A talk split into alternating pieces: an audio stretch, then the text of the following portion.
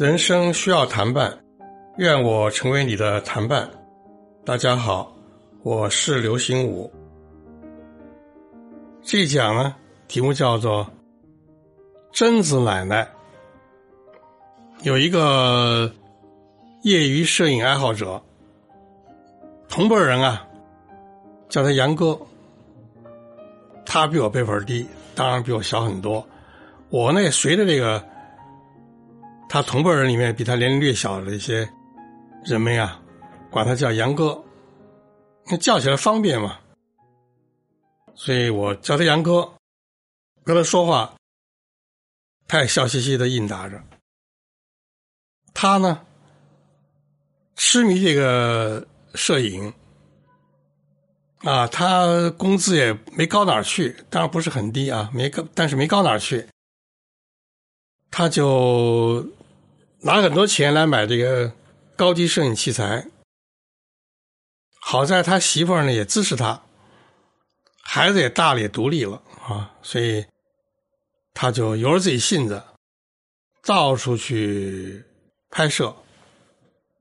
只要有这个休息日有假期，他就闲不住，到处去拍照片，以为从中能产生出啊。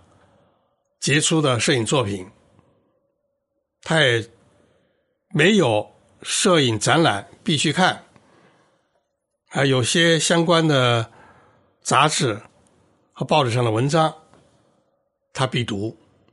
网络上更是经常查阅跟这个摄影组相关的内容。他是一个摄影迷，这不挺好的吗？但是他又很苦恼，苦恼什么呀？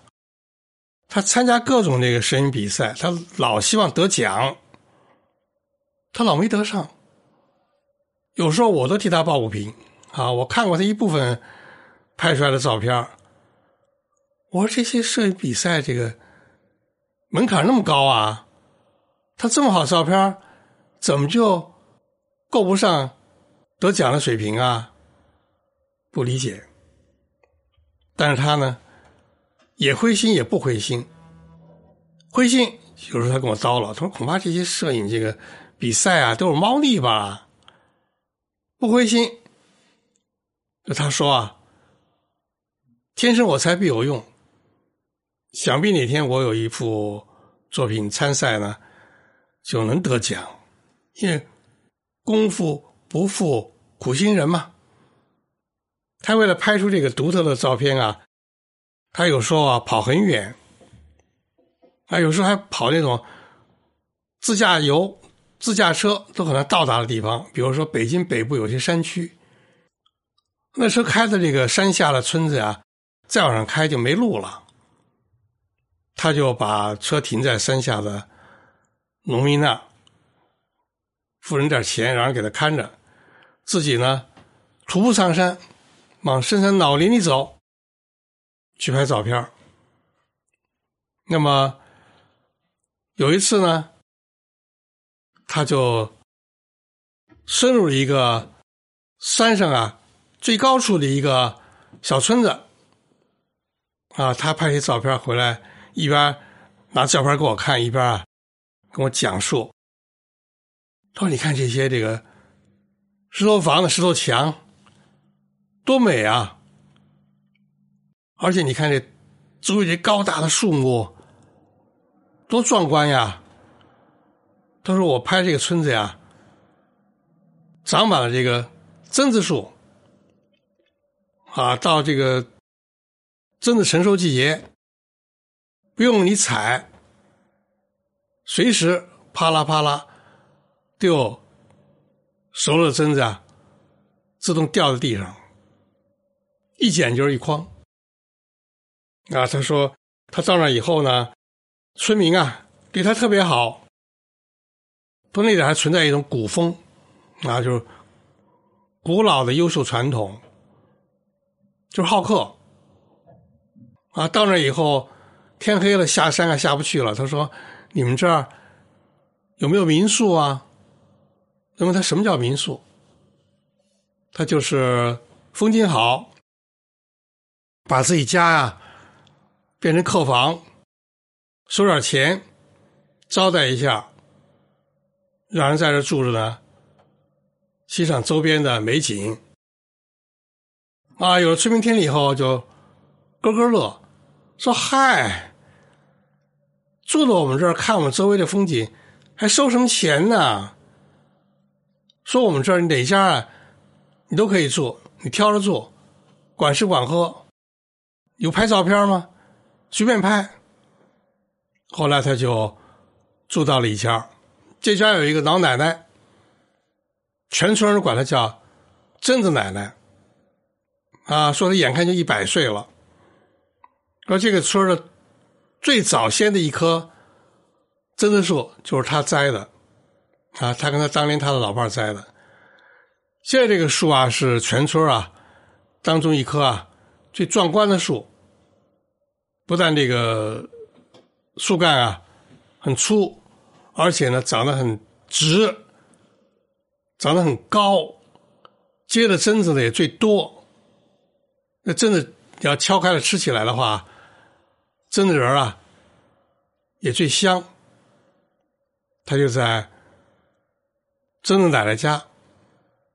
住了一宿，不但给周围这些美丽的榛子树、榛子树林、石头房子、山间的石头的山道，以及啊野花野草，拍了很多的照片也给这一些村民，特别是给榛子奶奶拍了照片那么后来他下山呢，榛子奶奶孙子呢就。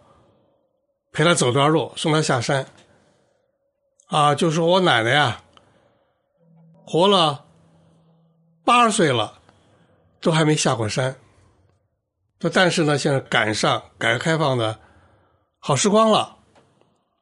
虽然这公路通不到我们这山顶上，但是山下你停车那村子，不就已经能够一条路通到北京城了吗？啊，说他八十多岁的时候啊。我们呢，陪他下山呢，坐汽车进了一次北京城。他的心愿啊，就是在天安门那看一看，用天安门做背景啊，拍张照片啊，他说后来我们就帮他圆了这个梦。但当时那个照片呢，不能马上啊取来。需要留下地址呢，邮寄啊。听说现在不用这样了，现在如果拍照的话，叫做立等可取啊。那会儿可能技术还没到这程度，是吧？需要留下地址啊，等着寄。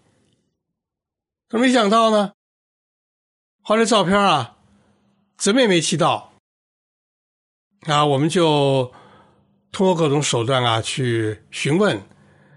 说你到我们山上，也知道，我们现在山上啊。因为太偏僻了，所以我们的村呢没有 WiFi，而且那个用手机打电话吧，信号啊也很微弱，有时候呢还没信号，所以我们经常还是需要下山到山下的村子去跟人联络。啊，最后他说呢，那个天安门那边那个官方摄影点啊。给我们呀来了信息了，而且那个我们附近这片的邮局啊，也给我们来信息了，啊，就是我奶奶拍的照片啊，当时洗印出来了，确实托付给邮局啊，往我们这寄了。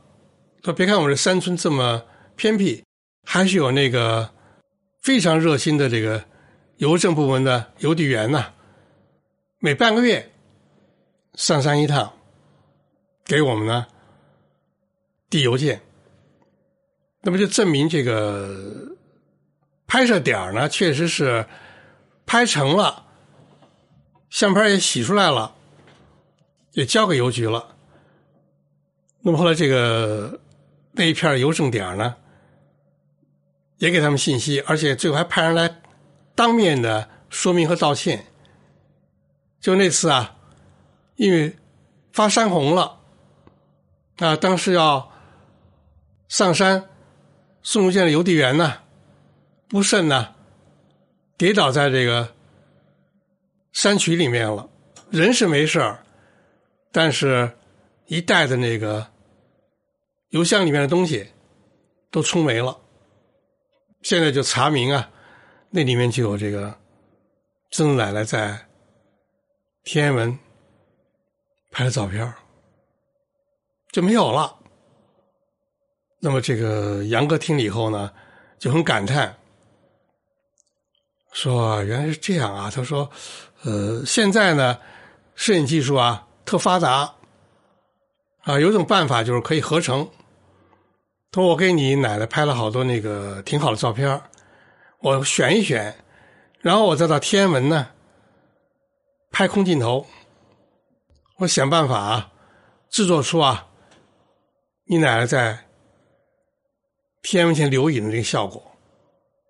不过他说这种照片啊，要参加这个摄影比赛的话呢，就率先要被淘汰，因为摄影比赛。”一般的要求就是要求必须是真实，啊，不能是合成的，啊，不能是经过过度修饰的。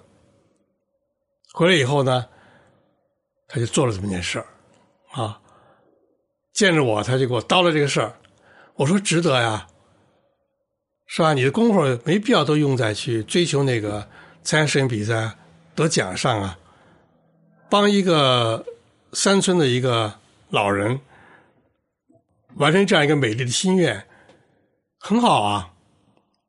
后来呢，他就啊，把这个制作好的照片，他弄了不止一张，放的很大，就再次去到那个山村，要送给这个曾曾奶奶。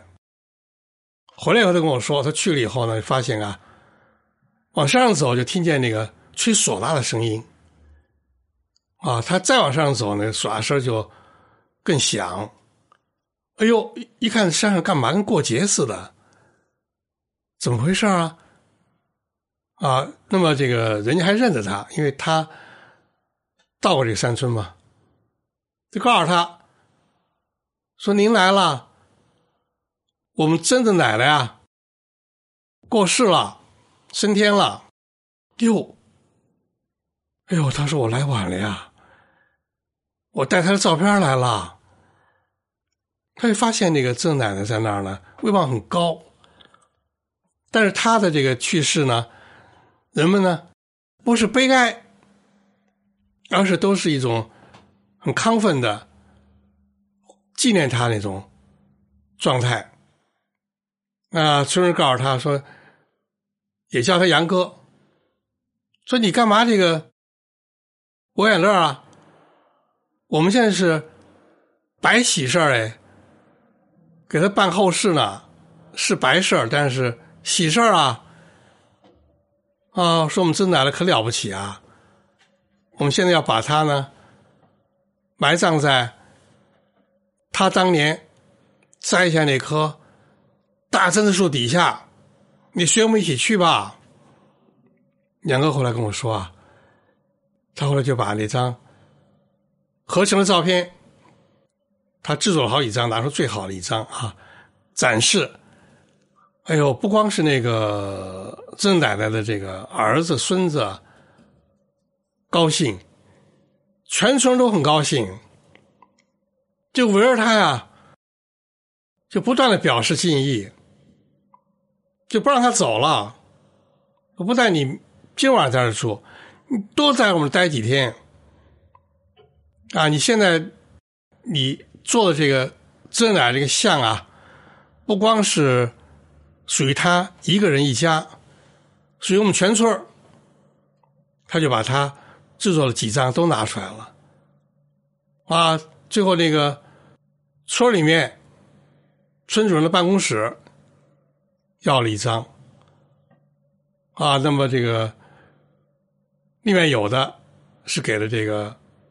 曾奶奶最亲近的亲属，周恩来自己住过那屋子里头，当然也尤其要摆放一张。啊，说在那儿啊，这个各家轮流请他喝酒，不喝都不行。